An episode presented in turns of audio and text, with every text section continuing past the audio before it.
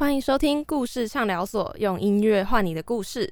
今天呢，我们又访到了一个音乐人。那其实我跟他在蛮早以前就已经认识了。那近期他出了新的作品，我就想说，哎，可以来邀访他。因为呢，嗯，其实在这个时代，很多人都是会自己创作的。那但是这种呃，会作词作曲，然后会写诗，然后做一些呃文学创作的人呢，其实嗯，现在也算是多了啦。但是这一个人呢，他其实是一个。很有女性意识，跟他用一种呃阴柔的方式在做阴性书写的人，那他其实也很年轻，就让我们邀请到吟游诗人张心柔。各位观众朋友，大家好，淑宇好啊，对，听众朋友，对不起，对不起。哎，嗨，你好，就心柔，你要不要先自我介绍一下？好，呃，我叫张心柔，嗯，我有一个称号叫做吟游诗人。那我写现代诗，那我也把我的现代诗谱成歌曲。嗯，那我目前呃有出过四本诗集跟三张专辑。对，你为什么越讲越 心对，确定一下有没有算错？对，就想说，嗯，我自己真的有出过吗？这样。对，就是你其实呃作品也算是蛮丰富的，就尤其呃还是你只是看起来很年轻，就是。你看起来年纪非常的小哦，我是我可以说我是九零年出生的，九零年哎，那你也嗯也是有点老了，刚满 刚满三十哦，对，哇，你的外表看起来像大学生。感谢你。好，就其实心柔她已经，因为毕竟已经三十岁了嘛，我怎 么一直提这个？没关系，没关系。就是其实你呃，你曾经说过你创作是从十九岁开始，嗯嗯，那到现在，因为其实十九岁不算是很早啦。老实说，因为很多人可能从嗯国中、高中就开始创作，但是你。以三十岁，我们一直重复这个三十岁，就是从三十岁，呃，从十九岁到三十岁，其实也算是一个蛮长的历程了。嗯嗯。那也呃，想要先聊聊一下，就是当时候是什么让你开始了创作呢？或者是你什么时候开始意识到说，哎，我做的东西算是创作？嗯，呃，我其实从高中的时候就很喜欢读现代诗，然后也有尝试自己写一些就短短的诗这样子。但没有觉得特别完整的作品，嗯，然后一直到呃大一的时候，我那时候念我大学是念师大台湾师大，嗯，然后我们学校有一个喷泉诗社，嗯，对我那时候参加社团，然后等下你是喷泉诗社的，对啊对啊对啊，大大一啦就大一，Oh my god，我也是喷泉诗社的，哎哎哎，对啊，我们上次有聊过啊，真的，对啊对啊对啊，尴尬了，这代表我根本没有在听人家说话，被抓包。我好尴尬，好，请继续。对，然后那次那一年刚好是呃，陈黎老师诗人陈黎，他在花莲办了一个太平洋诗歌节，嗯，然后我就很兴致勃勃一个人，就是哇，第一次上大学离家旅行，从台北去花莲自己搭火车，很兴奋这样。对，然后在那一次聚会遇到了很多诗人前辈，然后我觉得我在那时候受到一种启发吧，一种灵魂上的开启这样。所以从呃大一那一年就开始很丰富的开始写现代诗这样子，对，那嗯其实先写诗，大概半半年之后开始有一些音乐创作这样，因为我那时候在师大有两三个很要好的同学，然后我们放暑假就喜欢上山下海到处去旅游这样子，然后大家也诶试着一起写一些歌这样子，大概从那个时候开始，对。那你一开始创作就是你说开始写歌嘛？嗯，但写歌不是一件容易的事情哎，就是呃，所以你是从小就有一些音乐上的学习嘛？就是像因为你会弹吉他嘛，会呃，你会弹钢琴？对对对，我主修钢琴的。嗯，对。那所以嗯。那你等于说你在这之前就已经有过音乐基础了吧？在上大学之前，对我其实从小一那时候看到班上同学弹钢琴，我就回家跟我爸妈说：“爸爸，我要学钢琴，我要学钢琴。”对，然后后来就，然后我一路在唱合唱团，哦，然后一直到了国中的时候，就突然就觉得。那时候因为国高中大家都是忙着升学考试嘛，那其实我成绩也也还不错，然后学校老师本来也希望我可以去前三志愿什么的。他说那时候就觉得，难道人生就是这样吗？难道我就是要一直考试，然后就是念好学校，真的就这样吗？然后那时候就觉得我对音乐特别有兴趣，然后我就想就想要去考音乐班这样子。所以我高中是进音乐班，然后他一直到大学都是音乐系，所以其实，在音乐里面也蛮久了这样子。对对对。那你呃当初开始创作，就是那你可以理解，就是你身边的人喜欢创作这件事情嘛？毕竟你就是在念音乐的相关科系嘛。那你嗯开始创作，就是创作好像不是一件说呃我要创作就可以写出来的东西，所以你一开始也是，比如说从一个片段吗，或是跟朋友一起发想这样吗？嗯，我觉得因为大一。上大学其实是有一种很兴奋、很兴奋的感觉，我不知道大家对大家应该都有过，就是对，就是在破灭之前 就是你国高中你就拼命拼命的说我要念好学校，一直在大家也在拼，然后上大学就突然觉得哎眼界打开了，然后因为师大也算是就是就是蛮蛮多，除了就是除了你音乐本科系，其实学校就是因为我自己也比较喜欢人文的东西，学校这这方面资源也蛮多的，所以其实蛮多东西可以探索。然后那时候除了参加诗社，还当校园记者啊。哦。对对对，我们校园记者很认真的，我们还要去那个报社实习什么，所以是认真有当过记者，还有稿费这样子。哇哦。对啊，然后其实大一就做很多事情，就觉得哇，好多新鲜的事情我都很想要探索。嗯。然后那时候刚好就是也碰到几个就是真的很谈得来的同学啦，所以其实我觉得创作或者写诗都是在都是都是需要一种需要一种兴奋度，你兴奋度不够的时候，你就是不够。除了兴奋度，你还要有你平常的。比如说你呃去旅游，或是你呃阅读你看的东西的这些养分，嗯，对，或是谈恋爱也是很重要。这些这些都我觉得都是都是创作的一个触媒。对，嗯嗯，了解。嗯，哎，那你其实呃在在你学习这个音乐过程中啊，因为你等于说你从小一开始学，然后到大学，然后甚至后来也都是走音乐，就是你这段历程中难道没有经历过？或者是家人有没有过就觉得说，因为你说的嘛，你成绩很好，那你其实大可以，呃，就因为其实我访过好多个音乐人，你们都是就是学霸，然后你们大可以选择一个，天，我现在好像一个妈妈，没有不会不会，你大可以选择一个 好好好的人生，然后有一些稳定的收入，为什么要来做？就是在在台湾。做音乐是比较辛苦的一件事情，嗯嗯，就在你你在中间有想过这些事情吗？或者是你的家人的想法是什么？诶，一路到念大学前，其实家人都还算支持啊。对对对，他们对我比较不谅解，是我大学中间跑去流浪这件事情。嗯，一度就是不太了解。等下我们可以好好的聊。对，那我做音乐这条路，他们还算支持这样子。嗯，对啊，是嗯，上大学因为师大就是可能很多人去当老师嘛。嗯嗯。对我那时候嗯，不过我就是。不想当老师，我不想当正规的老师啊！对，对对对。那所以你当初你父母也知，就是他们会不会是以为说，哦，你以后可以去当音乐老师？呃，我外婆到现在还是期望我可以去当老师。然后每每次我回回南部，就是会被问说，你什么时候毕业？什么时候当老师啊？这样。然后我就说，我没有，我就小小跟他说，快了，快了，快了，快了快了十年了，对，就是快好几年，还在快，好快啊！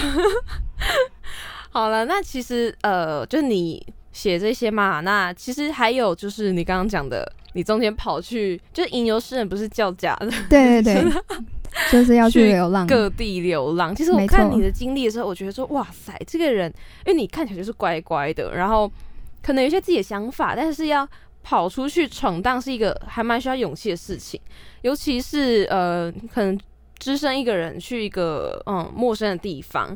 就我觉得这点是蛮颠覆你整个人的形象的。我可能就是叛逆期比较晚，这样 我大学才开始叛逆期。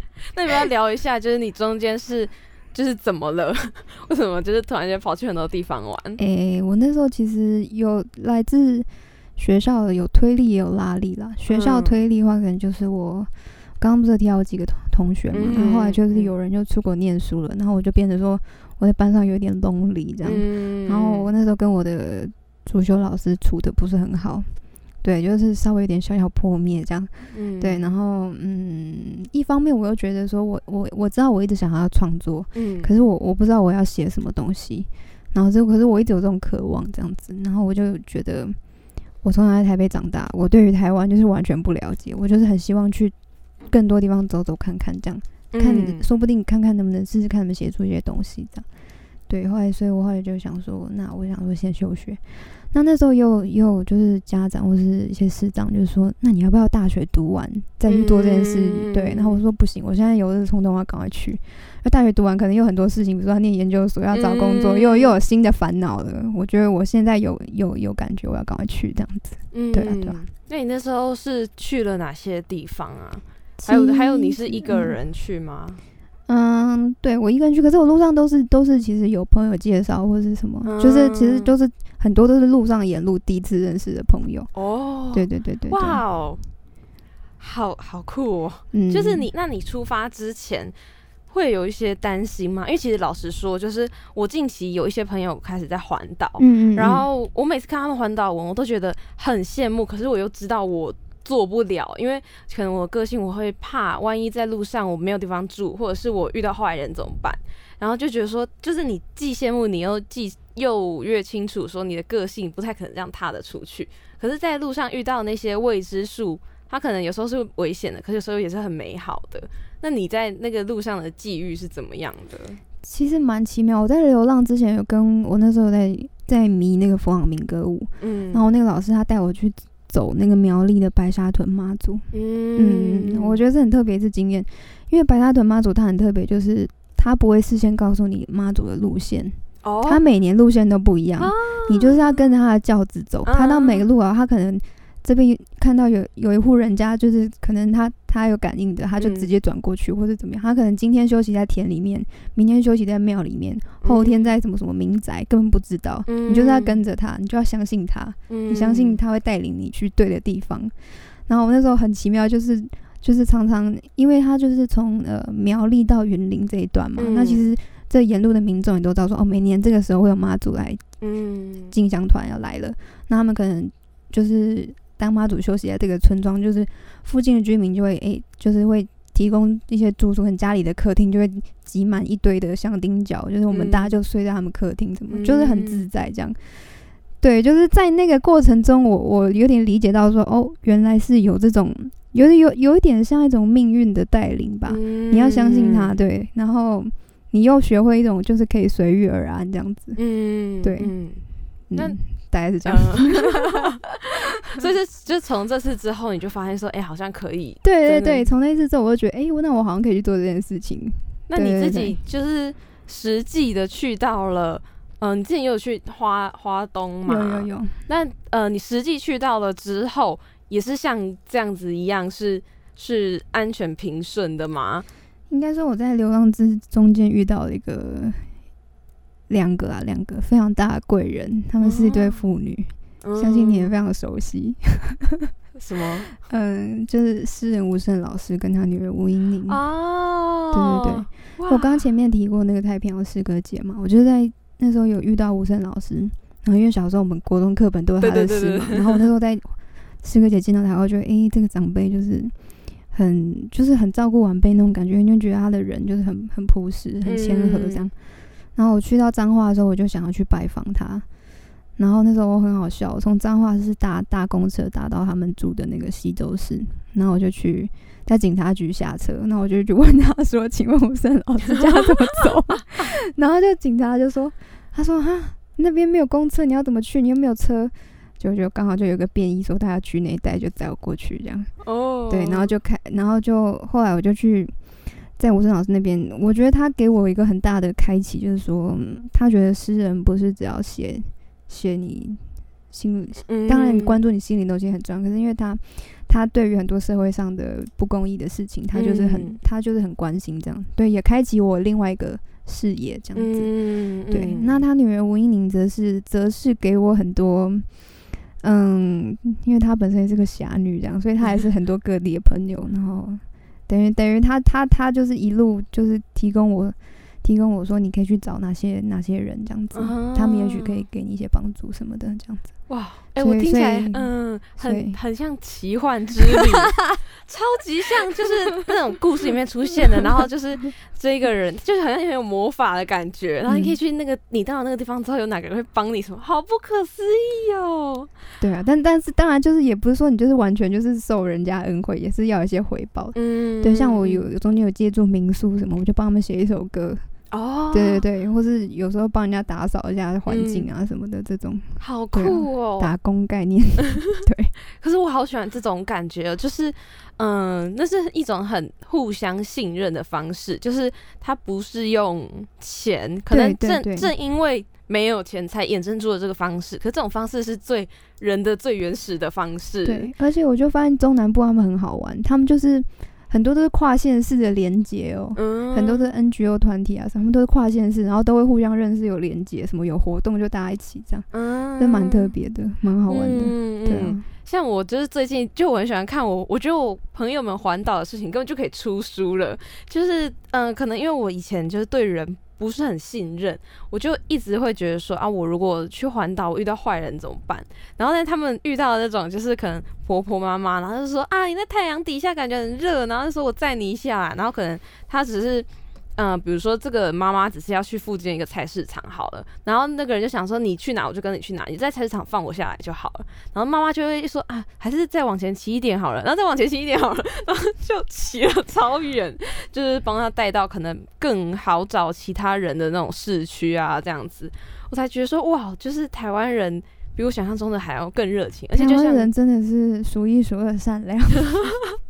全世界，而且就像你讲的，会更关注自己以外的东西。其实我在我在你的作品里面也看到很多是，嗯，就像你讲的，吴声老师跟吴英宁老师，就是其实他们对于土地呀，嗯，对于一些社会上的事情，那些是，嗯，你在开拓视野之前比较不会想到，因为在开拓视野之前，你觉得。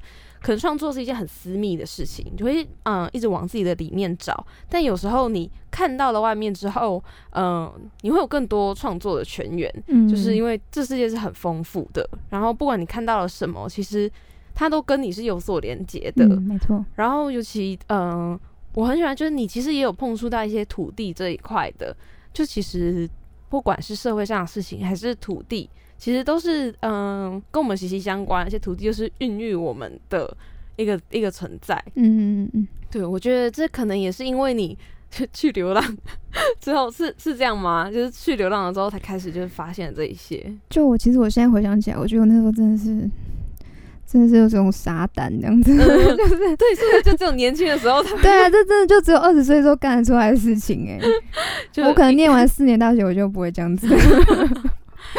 哎，真的幸好你当时候有坚持，因为我真的超级认同你刚刚说的。如果说大学之后再去，但是大学之后人家又会说，那你念完研究所再去，或者对啊，就永远不用去。对对对对对，没错。就是如果听众你现在是一个，好像嗯，也不要十八岁以前离家出走啦。但是如果 你是一个可能已经比较能够独立自主的呃成年人了的话，真的可以去尝试一下。其实我觉得我自己也蛮。希望哪一天我就可以一个背包，然后就出门了。就是对我来说真的有点困难，可是我觉得，嗯，在流浪之中或许会发现很多。正是因为你没有预期，所以那些东西就会觉得哇，很很惊艳这样子。好，那这个 part 呢，就是在讲，就是呃，你的一些背景啊，还有你就是去流浪这件事情。我们等下要聊，因为你真的去流浪了蛮多地方。你是不是一个没有没有办法好好待在一个地方的人？哎，我也不不一定哎，就是我宅可以宅很久，我出去出门可以出门很久，这样我不出门就是真的就很宅。你要这么极端就对了。你的很宅是怎样？就是在在家里边，就我平常在家就大概就。练琴、看书，就是做自己的事，这样。那如果如果如果都没事，你可以几天不出门？没事哦，就是没有需要出门的事，你就可以一直待在家吗？嗯，一个礼拜最多吧。哦，你说完全连家门都不出吗？对，就呃，除非你要去买一些买必需品。嗯，就是除了这种买晚餐啊什么的一定要出门的事情之外，应该一个礼拜左右吧，最长目前。哇，你真的蛮宅的。因为之前疫情啊，所以就干脆就继续宅。你不要合理化你的宅，他可能跟疫情没有关系。好啦，那呃，这个单元呢，就是我请心柔要点播一首他的歌曲。然后你点播的是《远望》，对，要不要解释一下？嗯，这首歌是，嗯，就我刚刚讲到，我前面有个大学的好朋友，他去美国念书，嗯，那这首歌就是写说，嗯，因为我以前小时候住的那个家，就是，嗯，我的房间可以就是看到阳明山，嗯，对对对，我家在嗯台北城南，可是就是我们有那一带没什么高房子，所以就一路可以看到阳明山，这样就是风景还蛮好的。然后有一天就是就是看着那个山，就想起我同学就写的那首歌，那里面有写到说就是嗯嗯，我对天空中在飞的燕子说，燕子啊，哪日你飞到北方的话，希望你把我的思念带过去，这样子。哇。好好感人哦！好的，那我们就一起来听听来自张心柔的《远望》。那同样，如果你是收听 podcast 的话，因为版权的关系，就可以自己上网去搜寻。但是呢，就诚挚推荐你啊，一个非常纯净的好歌声，来自张心柔的《远望》。欢迎回来。那刚刚呢，听到的歌曲是张心柔的《远望》，就因为看到了一个阳明山，就想到了美国，明明就很远。好吧，好啦，不要不要破坏人家的那种诗人的想象。好了，那回到呃你的著作本身，就你现这一次来是因为就是你有出了你的新作品，对，那呃你出了一本新书跟一个新的专辑，那新的专辑叫做《宗法少女》，然后新的诗集叫做《卯》，就是呃子丑寅卯的那个卯，对。对，然后呃，就是你要聊聊一下嘛，因为其实，在你出了卯之前，你出过一本书叫做《寅》，就是子丑寅卯的寅。对，然后出了子丑寅卯的卯。对，所以这是它的续集吗？嗯，可以算是续集。那你怎么会想要用这两个时辰来当做名字？我一开始选“寅”这个词的时候，因为它是呃。凌晨三点到五点这个时辰，刚好又是第三个，就是它第三个时辰，然后用来我用来取我第三本诗集的名称。哦，对，然后因为我觉得凌晨三点到五点是一天之中最神秘的一个一个时辰，嗯，就是。世界上可能大部分的人就是在这个时间都在沉睡这样子，可是就是嗯。也不是说举世皆醉我独醒啦，就是说，嗯，是怎样？你有一些有一些那种创作的灵感在最深的夜里才会显现这样子啊，对对对，哎，我觉得很酷的一点是在于，很多人是会认为是在可能凌晨十二点到一点两点的时候，可是你讲这个很触动我，因为身为一个夜猫子，就是。真的是在这个时间才会睡着，就是真正无真，其实真正的深夜真的不是在半夜一两点，而是这种三点到五点，就是天要亮之前，对天要亮，对对对对对，对。但所以你自己是是这样子重度失眠的人吗？嗯，就是我我那一本诗集的比较多的诗就在晚上写的，也不一定三点到五点，是在在凌晨那些时间写的比较多。但就是因为那个时间真的特别神秘。对，然后我觉得，因为我那那一本诗集就是还有一些就是比较，我觉得很多东西还是蓄势待发，比较含蓄的这样的一种表达吧。对，那到了新的卯这一本，我就是言语言用词上也变得比较直白一点。对，整整个就是有一种从就是天亮亮起来的感觉，这样没错。嗯，哎，所以是这样是。五点到七点啊，太阳出来的时间。嗯，了解。而且你的书的封面，就是因为你是一个嗯，很有很多阴性书写的人，就是呃，虽然说你说你在身为一个女诗人之前，你是一个诗人，但是呃，你依旧是一个女诗人，没错。对，所以你就是有呃，你书写里面其实有很多是嗯。你是一个以一个女性为出发点的，然后你的这一本书的封面也是一个看起来像是。女性，没错，对对对，它有点抽象，但是看得出来像是一个女性的身体这样，嗯嗯，所以这也是你就是特地希望展现出来的样子。嗯，这是我请请朋友设计的，但是我我大概跟他说，我大概想要什么样的感觉，嗯，然后后来后来变成这样，我还蛮蛮惊讶的，就是他他用那个水有点水墨的感觉来呈现这样，但是我也觉得蛮好的。对，尤其“卯”这个字，就是它刚好又可以。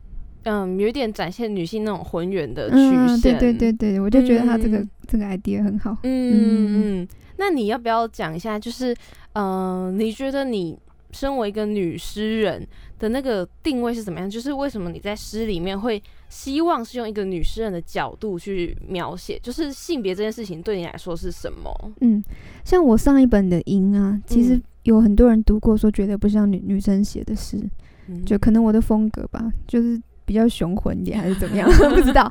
对，然后然后上一本他们也说觉得，另外一个评论就是说爱情诗很少。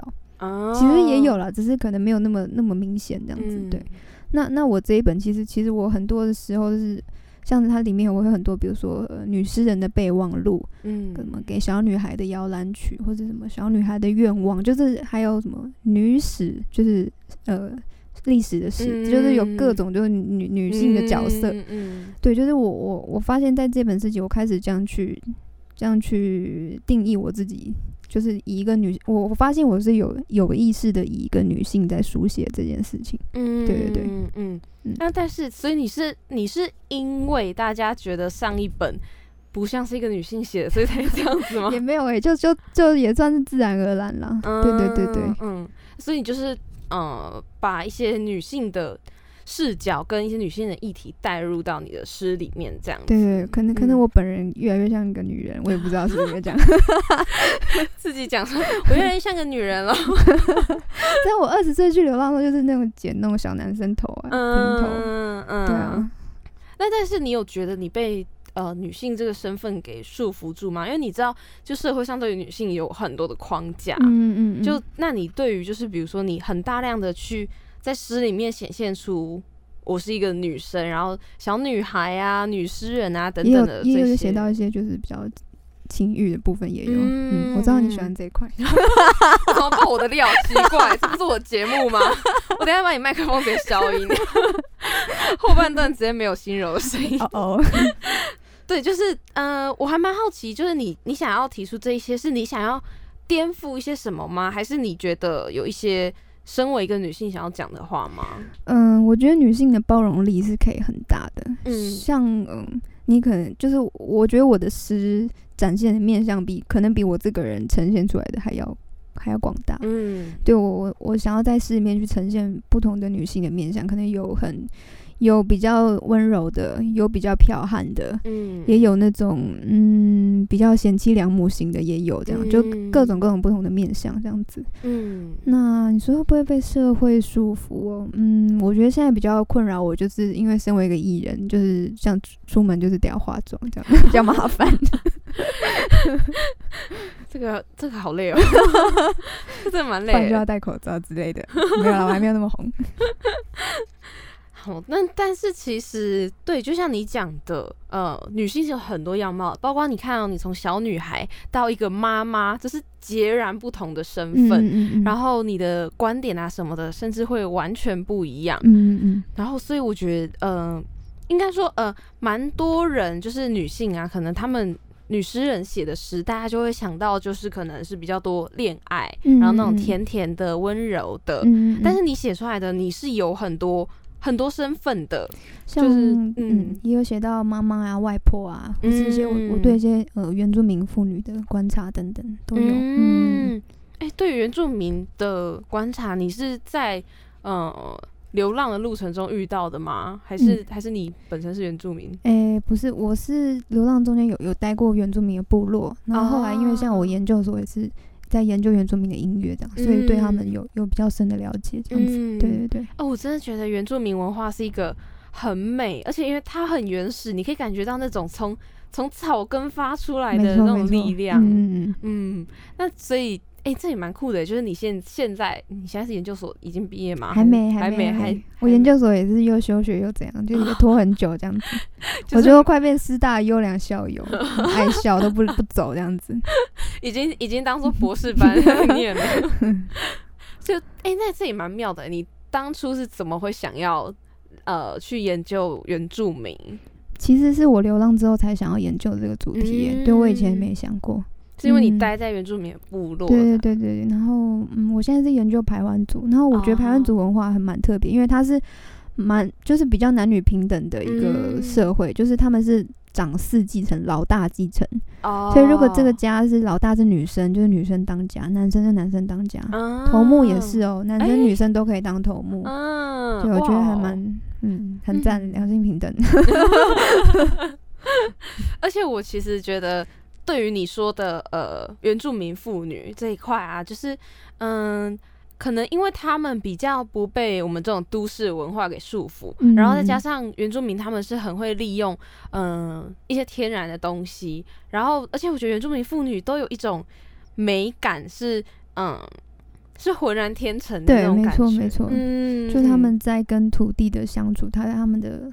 对，我就觉得劳动中间，对我我常常觉得说，呃，如果说土地，我们都说它是孕育我们的的母亲嘛，可是我觉得原住民的妇女就像是那个母亲的具象化一样，没错。对，哎，那我也想好奇加码问一下，就是你研究排湾族，那你有去了解他们的语言吗？嗯，我会一点简单的哦，因为我其实一直以来都觉得说，哇，好想要学原住民语，因为觉得说。如果没有人去学的话，感觉就会失传。对啊，但是又觉得好难哦。你可以从 从唱歌开始学，因为唱歌用字都比较简单。嗯，可是对我有刻意，因为我很喜欢的，我最喜欢的歌手是阿令，然后他是阿美族的，所以我有特地我会唱几首阿美族语的歌。但是其实老实说，就是你不知道他念起来的音调是怎么样。嗯嗯。但我觉得那些语言好美哦。对，就啊，真的是。拜托你们这些人，好好的保存他们的文化，真的是觉得很棒。嗯，然后呢，呃，就是除了呃，这本书很特别一点是，呃，你的题材，题材，因为人家就想说啊，新诗就是新诗嘛。可是其实你在这本书里面，你有用四种题材，分别是抒情诗，然后歌行、颂跟短诗。那你要不要介绍一下，就这种四种题材是有什么样的差别？因为一般人可能比较不太了解。好啊。嗯，现代诗其实，因为现代诗它其实它出现的时候就是说要打破传统的格律嘛。嗯。那现代诗它其实现在就是变成说，嗯，没有一定的规范，就是每个人自由去书写，就是每个人自己去创造自己的韵律这样子。嗯。那我后来就是到毛这本诗集，我就发现，哎，我写的诗，我好像我自己的诗，我好像似乎可以把它分成这几个类别这样。嗯。那第一个抒情诗，我是我自己写的最大宗。那因为我自己的创作，其实我受那个。英国跟德国的浪漫派影响很深，嗯，所以，所以我我我写最多是像这种大概二三十行的抒情诗，那像上上一本音里面也很多这样子，对。那第二个歌型是比较像我比较把它定义比较像传统乐府诗这样的一个长篇的叙事诗的，嗯，就是四五十行以上的，然后里面通常会有一个比较比较完整的故事，可能是会跟通常是比较跟历史有关的一个故事这样子，有有点寓言的性质这样子，嗯，对，了解。那第三个颂的话，颂就是用《诗经》的这个风雅颂的颂。嗯，那颂跟抒情诗的分别是，颂比较是我个人又更私密一点的，就是我自己的在跟自己自己对话。然后有时候我在，嗯，像我有一首诗是写说跟我的一个。创作灵感对话，我说拜托拜托你飞回来，我要 没灵感的，求求你飞回来，这样 对，大概是这样。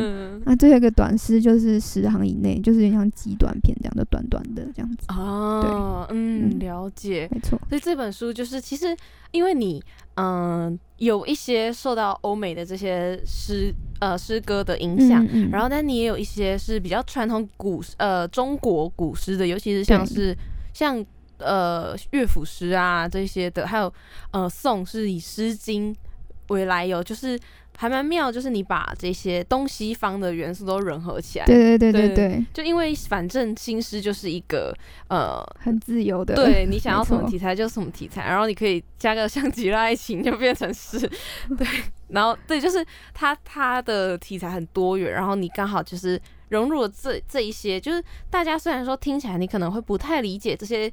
题材本身是什么？但也没有关系，因为其实，嗯，我觉得诗本身就题材算是一个分类，对，但是它不会呃影响到你呃阅读它的时候的那种困难度，所以就是嗯，我很推荐大家，因为心柔的诗。给我的感觉都是他是一个有想法的人，但是又有温度在，所以呢，就其实我觉得跟他的歌很像。如果是有听过他的歌的朋友，或者是你还没有听，你现在就给我赶快，没有先先听完我们这一集再去听，忍不住凶起来。就是我觉得，嗯，毕竟你是一个流浪过，然后你很深刻接触过土地跟思考过人生的人，嗯，我常常在你的歌里面听到一些，嗯，有自我反省，也有一种。嗯，有时候是一种苍茫，因为你去过了很多地方，然后甚至你有去中国，对对对，就是哇，那是一片很辽阔的土地，没错，对，就是 我觉得吟游诗人真的是，嗯，我现在知道为什么叫吟游诗人，真的真的不是说哦，我去了嗯，可能基隆啊，去了新北，没有，它是全世界性的 的那种吟游。对，就是呃，这是来自张新柔的新书《毛》，然后同时呢，就是因为你之前也有出了一张新的专辑，那这这张专辑叫做《中法少女》嘛。哎，我蛮好奇的是，你那时候是染棕发吗，还是怎么样？没有没有没有，其实《棕发少女》是一个典故，是那个德布西的一个钢琴曲的名称，这样。哦。对对对，啊，我是把它拿拿过来用这样子。对对对，原来如此，别人家的少女啦。因为我妈妈那边其实有一点台南平埔族的血统，外婆那边对。然后我不知道为什么，我想象他们就是应该要是咖啡色头发，然后应该就是要长长得像那个专辑封面 这样，没有啦，就是就是我觉得我们那边的。我我从妈妈那边那一派的血脉继承的这种个性，可能就是，嗯，怎么讲？有就是我们那边好，我在诗里面就写说，像我家乡的女人，一辈子操劳，一辈子忠心耿耿，又时常把大千世界想望，想要去闯荡这样子。对，大概是是这样的一个感觉。所以我《中华少女》这张专辑是写，就是台南。呃，不是从江南平原，从彰化到高雄这边，就之前流浪的去过的地方的一些故事，这样子。对对对，我觉得好喜欢哦，好好触动我。对，大家也可以上网就是搜寻中法少女，然后还有张心柔。那还有就是你之前也有推出一首新歌，叫做《二十五岁》。对。虽然说你已经超过二十五，啊，来不及跟你讲。对。其实我蛮想知道，就其实呃。呃，在这之前，我听过一首歌是黄玠写的，然后魏如萱唱的，也叫做《二十五岁》。他那时候就是讲说，嗯，就是二十五岁了，然后我已经要面对这个世界，我要要长大，要出社会了嘛。然后，可是我在等的那个你呢？你在哪里？我已经二十五岁了，那你什么时候要出现？这样子。嗯嗯。然后我就觉得，哎，你们就是蛮心有灵犀的，就是为什么你会想要觉得二十五岁是一个特殊的点呢？把它当做一个。好像嗯，可以特别拿出来写成，对对对，写成一首歌曲。对你来说，二十五岁是一个什么样的？我二十五岁那年，就是其实我呃，我刚从从中国大陆回来，因为我前前半年是在那个北京做交换学生，嗯，对，然后后来回来台湾，因为我把师大的大学学业先完成嘛，然后那年也在准备考研究所。其实那年就比较彷徨那个状态吧，就觉得说，呃，我已经那时候做了两张专辑，然后。也去去中国大陆很多地方，就是也表演过什么，然后就是有点想说，哎，那接下来要怎么样这样子？然后想说，那先考研究所好了。然后，然后其实这首歌的那个呃，就是创作灵感是我的一个国中同学，嗯，因为他是在广告业上班，然后你也知道，广告业就是非常的非常爆肝的一个爆肝的一个行业，没错。然后我就看他就整天很辛苦，然后。又赚很少钱，这样，可是就是他梦寐以求的工作，对啊。然后我觉得我们这个时代的年轻人可能就会有这种，就是过劳又低薪这样子。所以，所以，然后二十五岁可能有些人还在奔波工作啊，有些人可能开始就是，嗯，你可能开始需要包红包，可能有人要结婚的，或是怎么样的。那我这首歌里面有写说，哎，看到别人好像都是家庭事业开始有一点，那我还在这边彷徨这样，对。可是最后是说，嗯，就是说啊，把这些都抛开好了。二十五岁其实还是很美好的年纪，我们还是要朝向正面的一面去看，这样子 大概是这样。嗯，对。但是我觉得这首歌我真的超级喜欢这首歌。然后呃，虽然说刚刚心柔讲的好像很鸡汤，但是没有，因为因为就是我自己还蛮讨厌那种就是哇你要积极向上的那种歌曲。可是我觉得这首歌是一个比较多是在抒情，就是因为有点。对于自己嘛，或者对于大家，就看到你，看到这个社会，可能二十五岁，他是一个有点不上不下的年纪。对，没错。有些人他可能已经开始想要稳定下来，可有些人他可能才刚起步。那那我呢？我我。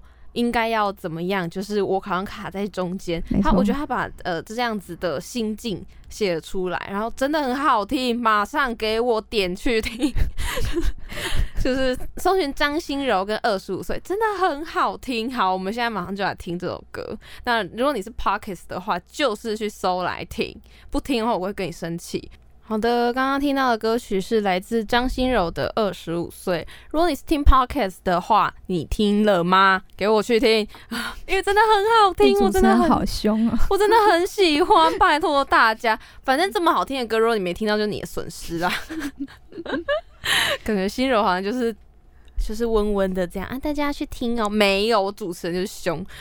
好了，就是其实我刚刚有跟心柔在聊，就是我很喜欢他呃。因为他自己写诗嘛，那还有就是可能别人也写诗，那他会把呃一些自己的音乐放进去，就像嗯，我曾经听到你，因为你之前去中国交换嘛，那你在那边也有一些表演，你就曾经把孩子的面朝大海，春暖花开，嗯，就是在呃在 l i f e 的时候把它编成一首歌来唱，嗯，然后因为其实就我很喜欢这一首诗，然后呃，但是我跟刚刚跟心柔讲说，就是其实他的那种诠释方式，会让你觉得说，哇，好像是看到另外一种方式去呃读这首诗的感觉。那是一种读的方式，而不是告诉你说，哦，这首这首诗变成了音乐之后，就只能够是这个样子。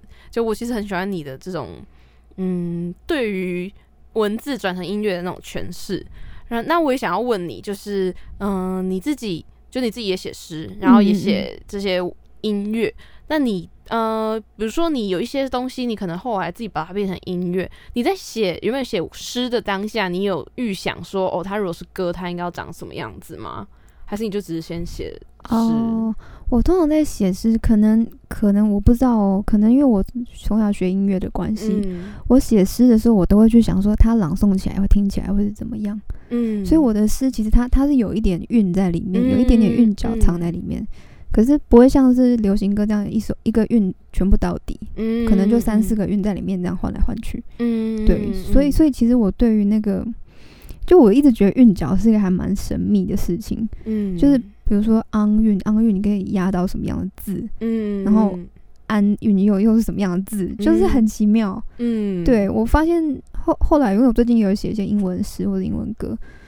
也是在找那个韵脚，可是你不知道它怎么来的，嗯，就是它就它就这样来了，就呃这个呃这个可以压压什么字，什么字跟它那个音字一样，哎又又又想到了，嗯，就就我就不知道到底是我到现在还是不知道我到底怎么想出来这些东西，可是就觉得哎那个声音好像有有这种共鸣，这种感应，它就自己会出现这样子，对，嗯嗯，还蛮有趣的。哇，感觉就是就是一个才女，就想啊，我也不知道她怎么样来的，好令人嫉妒哦。她就是来了，我没办法。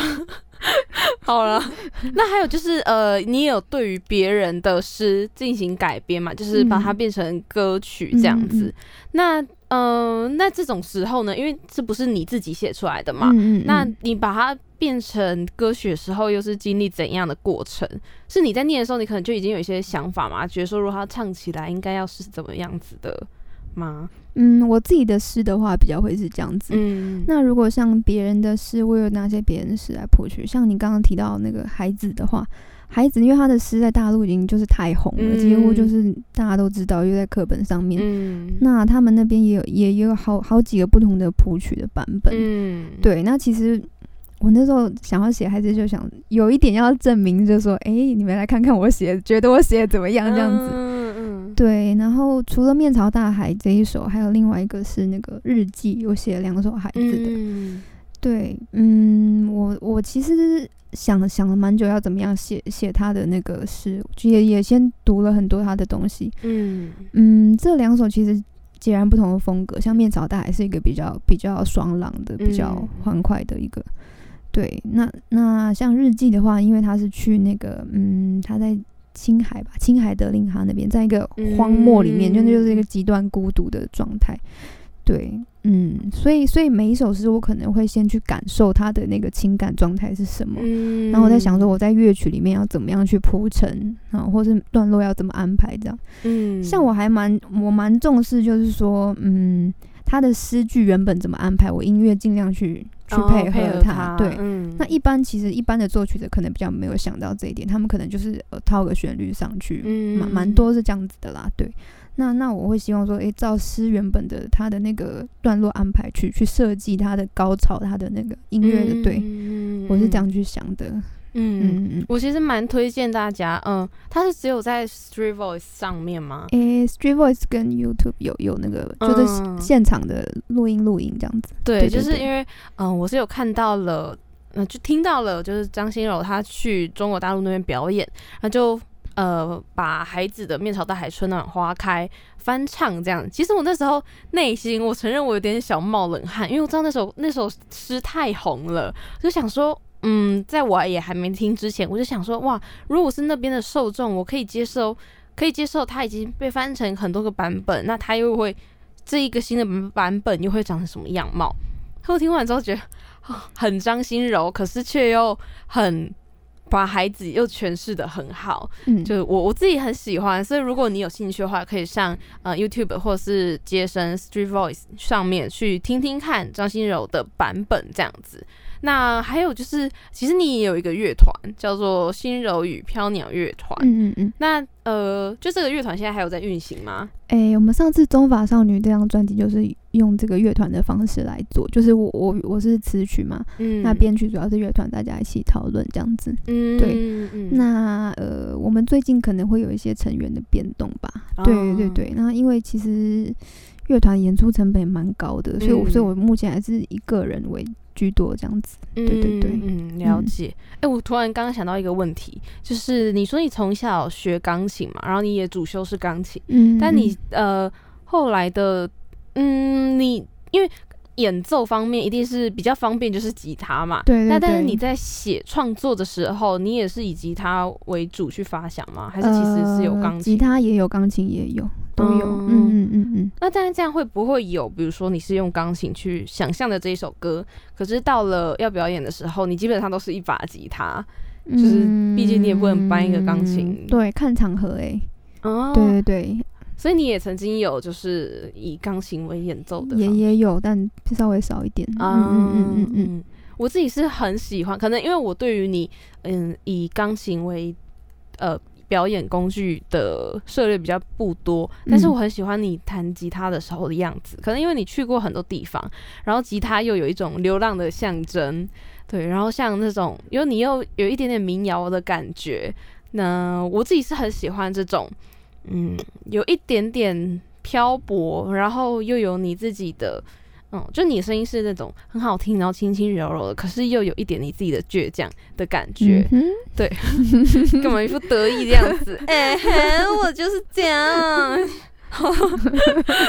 好了，然后呃，就是在最后呢，就是想要让人让人嫉妒的才女，就是你要不要 最后宣传一下你自己的嗯，你的新书嘛，叫做《卯》，然后还有专辑。中法少女以及新歌二十五岁，那你近期有没有什么活动吗？或者是我们要去哪里会找到你？不是说你家啦，是网络上。近期对，因为最近也是疫情的变化，我们也是很难琢磨。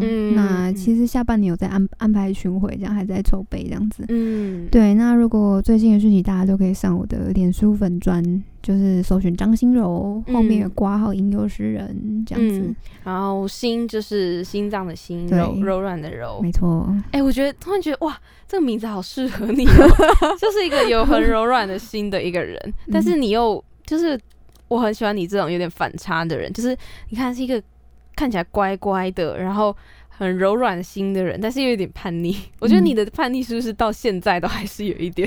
就嗯，可能就是。巨蟹座没有啦，哎，巨蟹座不是很宅吗？你也是去很多地方哎。对，我刚前面不是说很宅吗？可是你去了很多地方哎，到处飘应该是我觉得家的就家的感觉，巨蟹座来说很重要。不论他这个实体的家，还是一个心灵上的家哦。没错，所以就是一个就是背着壳寄巨蟹，然后在那里就到处乱走这样，反正天地都是我的家。好了，然后在最后呢，就是我们有请你点播了一首歌曲，就是最后你希望送给大家的一首歌。然后你选了《角落的咖啡店》。嗯，那《角落咖啡店》是我大学同学他创作的。我们那时候在大学的时候，我们常常在学校附近的咖啡馆啊，下课就是这种好姐妹聊八卦，啊，或是讨论那个。功课或是要去哪里玩那种，嗯嗯，然后我觉我觉得啊，没有吗？没有吗？没有。我刚刚想说，怎么没有一句正经的啊？对啊，以为你说要讨论人生或什么？没有没有没有，轻松的讨论啊。对，就这首歌那时候写，就是很喜欢我们，就是写我们的大家聚在一起那种时光。嗯，那它里面有写到说，哎，也许有一天我们分散世界各地，但是我们的感情不会改变，这样子。嗯嗯，好的，希望大家也可以在心柔的歌曲里面。找到那一个属于你自己的家，就是寄居蟹的壳。那在最后，我们就一起来听张心柔的《角落的咖啡店》。那今天非常感谢心柔来到我们的节目，也请大家多多支持心柔的新书，还有她的新专辑跟单曲。那我们就下周再见喽，拜拜，拜拜。